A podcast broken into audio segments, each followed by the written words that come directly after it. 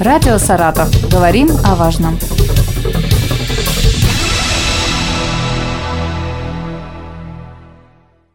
У микрофона Юлия Маслова. Здравствуйте. В эти выходные в областном краеведческом музее пройдет второй музейный этнокультурный фестиваль «Тертый калач».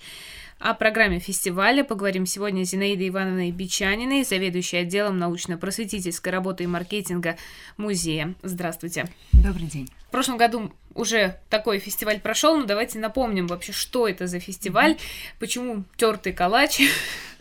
В прошлом году был год, который посвящен культурному наследию народов России. И мы решили, что этот год нужно закончить ярким событием в нашем музее. Думали о формате э, и пришли к выводу, что фестивальный формат нам очень подходит.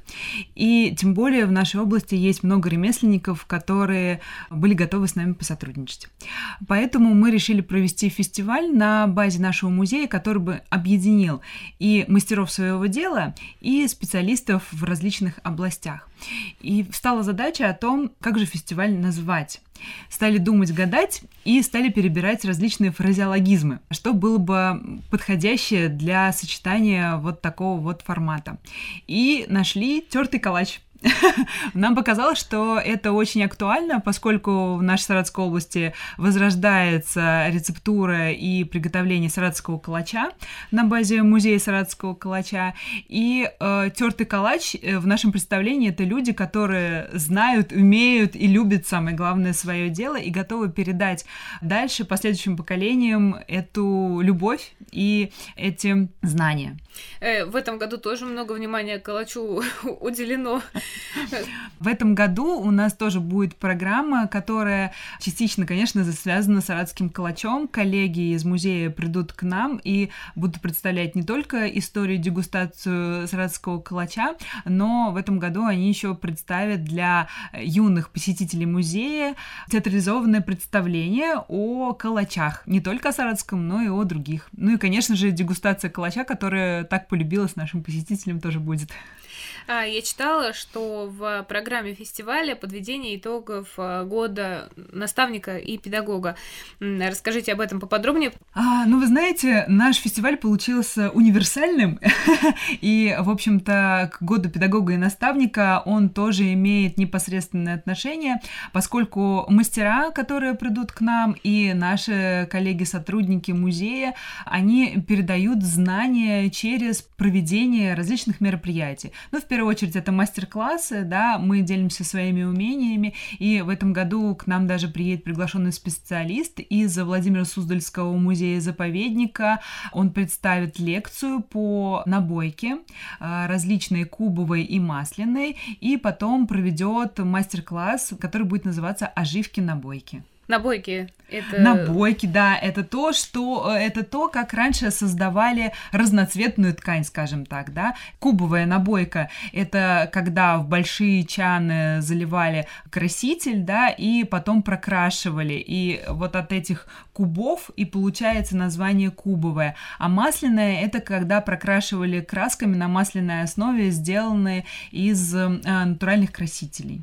И вот как раз э, у нас технология сохраняется и воспроизводится в различных регионах, и в этом году, 10 декабря, приедут и познакомят нас именно с этими технологиями уже напрямую. В нашей области, я так понимаю, такого нет. В нашей области тоже, конечно же, было распространено это ремесло, и поэтому мы приглашаем как бы специалистов, чтобы лучше рассказали нас и просветили. В нашем Саратовском музее краеведения хранятся в фондах набойные доски, с помощью которых делался рисунок на ткани, а в основной экспозиции можно увидеть фрагмент э, ткани, которая выполнена как раз вот в кубовой набойке, и все подлинные Костюмы народов Саратского Поволжья тоже имеют элемент где-то есть кубовая набойка, где-то есть крашение, да, кубовое.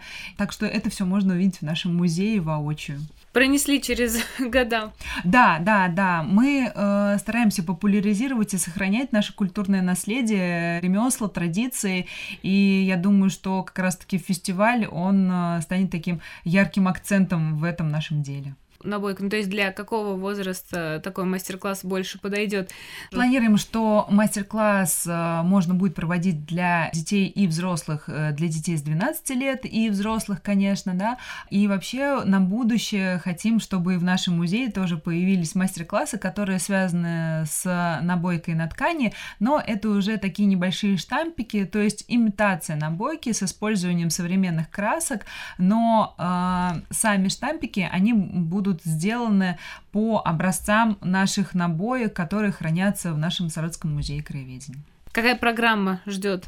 А, вообще у нас в этом году обширная программа. Она открывается выставка ярмарка ремесленников и э, нашей игротекой. А еще у нас будут бирюльки э, в игротеке и будут различные игры, как, которые играли дети конца 19-го, начала 20 века. Также Посетители фестиваля ждут экскурсии и лекции, связанные с этнографией народов Саратского Поволжья. Будут представлены мастер-классы. Например, для совсем малышей мы э, подготовили мастер-класс э, «Игрушка из лыка».